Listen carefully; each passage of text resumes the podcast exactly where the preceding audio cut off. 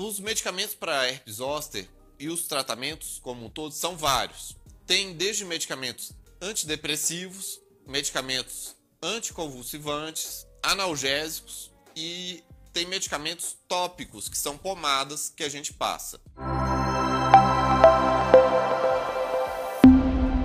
A dor do, do herpes zoster é uma das piores dores que tem, é uma dor neuropática.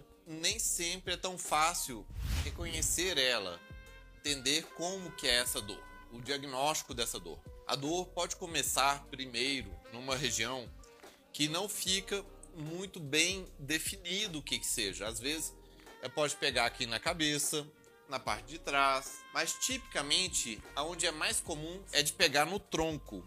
Vem uma faixa de dor que vem de, desde trás até a frente. E inicialmente essa dor não apresenta vesículas. Ela pode começar com uma coceira, um prurido, uma dor estranha, depois vem uma vermelhidão e depois que vem as bolhas. Nesse período, que é mega, mega importante ter o diagnóstico rápido do herpes zoster para tomar o medicamento correto, o aciclovir. O aciclovir ou valaciclovir.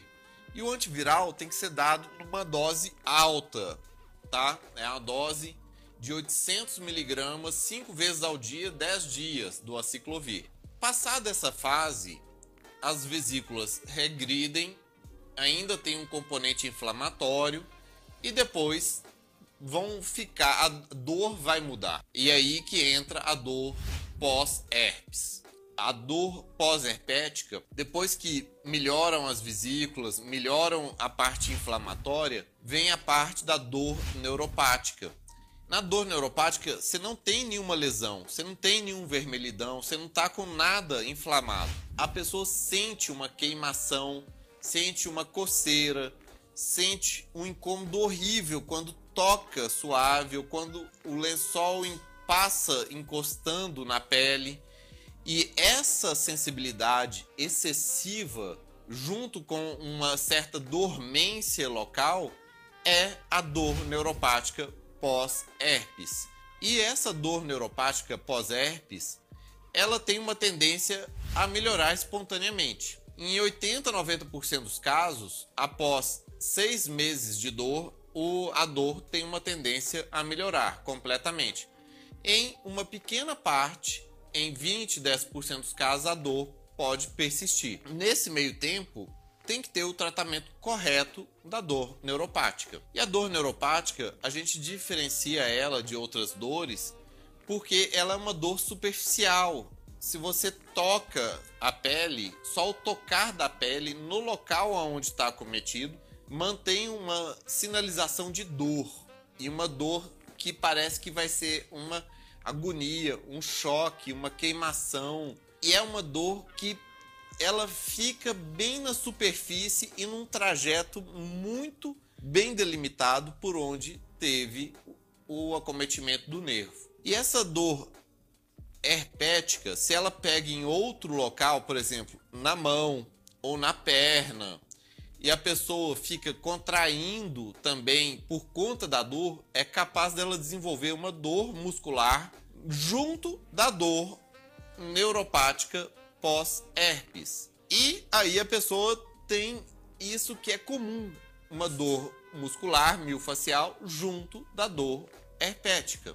Isso tem que ser avaliado com o neurologista apalpando os músculos para ver se os músculos também não estão doloridos, porque a dor do herpes ela é superficial, ela é ao toque. E a dor muscular a gente vê a palpação, apertando os músculos. E ela normalmente acontece em membros, quando a dor herpes vem para o braço ou para a perna, ou às vezes também no pescoço ou no rosto, tá? Lembrando, herpes zoster no rosto sempre é grave e justifica de internar para receber o antiviral internado. Quando ela é de grande tamanho, uma, uma herpes zoster grande, também sempre tem que ser internado para receber um antiviral internado como tratamos a dor pós-herpes zoster. Os medicamentos para herpes zoster é, e os tratamentos como um todo são vários. Tem desde medicamentos antidepressivos, medicamentos anticonvulsivantes, medicamentos analgésicos e tem medicamentos tópicos, que são pomadas que a gente passa. De longe, disparado, assim, acima de todos, o melhor medicamento para prevenir e aliviar a dor pós-herpética é a mitriptilina. A mitriptilina é um antidepressivo que tem um poder de inibição de dor absurdamente grande e é muito bom. Ele é o melhor medicamento para a prevenção da dor pós-herpética. Pode ser dado também medicamentos como a pregabalina. A pregabalina ou a gabapentina são medicamentos anticonvulsivantes que têm também um excelente efeito para a prevenção da dor pós-herpética. Pode ser associado medicamentos como dipirona ou a associação da paracetamol com a codeína ou até mesmo o tramadol. O tramadol pode ser utilizado de maneira até contínua para aliviar a dor no pós-herpes, que também ele acaba funcionando.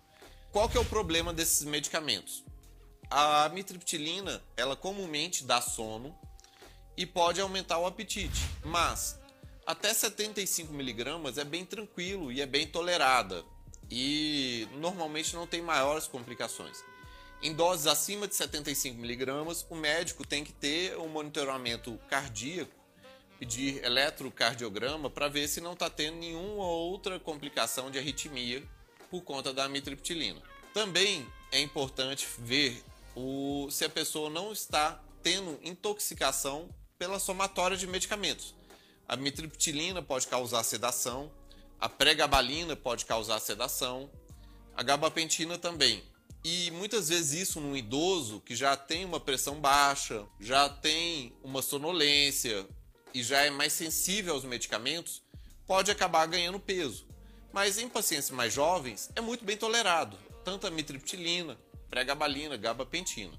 Também os analgésicos, como a própria dipirona ou a própria associação da, do paracetamol com a codeína, ou o tramadol. Eu normalmente inicio a, o tratamento com a mitriptilina, mais a pregabalina e deixo medicamentos de resgate como a dipirona, o paracetamol com codeína e o tramadol como o último elemento de resgate. E também passo comumente gels, géis manipulados. O gel ele é muito bom, os pacientes gostam muito, ele tem um efeito muito bacana e o gel que eu mais gosto é o de lidocaína, que é um anestésico, junto com a mitriptilina e com gabapentina. Os três medicamentos juntos, quando passam na pele, eles aliviam muito a dor neuropática e não causam os efeitos colaterais sistêmicos.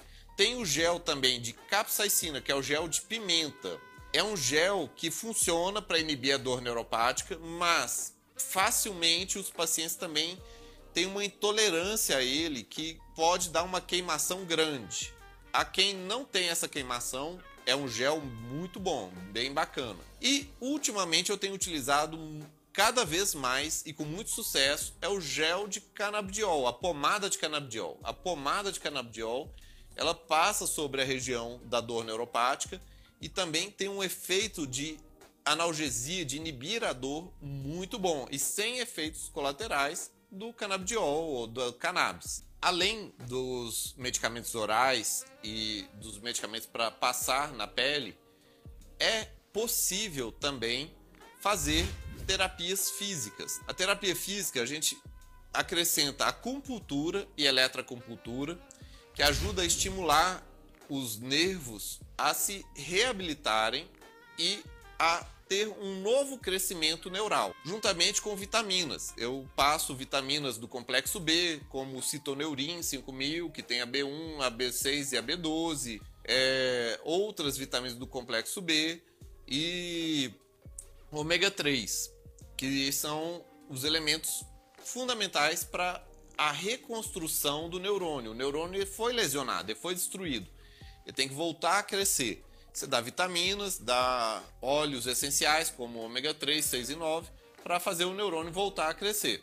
E também o estímulo elétrico da eletrocompultura, da compultura e a fisioterapia. Essa fisioterapia é uma fisioterapia especial. É uma fisio que ajuda a treinar o corpo a controlar a sensação ruim dos estímulos táteis. É uma fisioterapia neurológica que ajuda a pessoa a ter uma reabilitação dos estímulos táteis, dos estímulos dolorosos, do estímulo incômodo que a lesão do nervo causa. Por último, é, tem a toxina botulínica. A toxina botulínica, normalmente eu recomendo ela quando já tem mais que três meses que a, a doença já finalizou, que secou as vesículas, que melhorou as feridas, não teve nada mais lá nas feridas, deu três meses e a pessoa ainda está com dor, ou já dois meses alguma coisa já está a pele bem íntegra, a pele já está bem saradinha, bem curadinha, e ainda está com muita dor neuropática, mesmo com o tratamento de medicamentos, e os medicamentos estão corretos, a aplicação da toxina botulínica no local do trajeto da dor ajuda muito, ajuda muito a controlar a dor. Especialmente quando a dor é aquela dor que você toca e sente a dor, a dor de alodínia, que é a dor do toque incômodo, que a pessoa, que nem por exemplo, a pessoa ficou com a dor no ouvido e no rosto e está tratando corretamente. Muitas vezes tem que avaliar, por exemplo, musculatura também, porque de tanto ter a dor neuropática, a pessoa fica apertando os dentes. Se ela fica apertando os dentes, ela pode causar uma dor referida que é idêntica à dor neuropática, que vai para o rosto e até para o ouvido. E aí você tem que soltar a musculatura da mastigação e às vezes pôr botox também na musculatura da mastigação, além da própria do rosto para inibir a dor. O que podemos fazer para prevenir herpes zoster? Um, vacinar as pessoas que têm risco de ter a vacina, de ter a doença, é, imunossuprimidos, idosos acima de 60 anos e o, pessoas em alguma terapêutica ou alguma doença, como diabetes que está descontrolada, por exemplo. E se a pessoa teve a herpes zoster, ela tem que esperar um ano para poder tomar a vacina, porque durante um ano ela ainda tem anticorpos naturais dela para defender ela. Evitar o estresse. Se a pessoa é uma pessoa esquentadinha, toda hora está estressada, a pessoa passa por um nervoso muito grande, tratar a parte psíquica. Se ela trata a parte psíquica, diminui o risco dela ter um estresse grande e, por consequência, ter a herpes.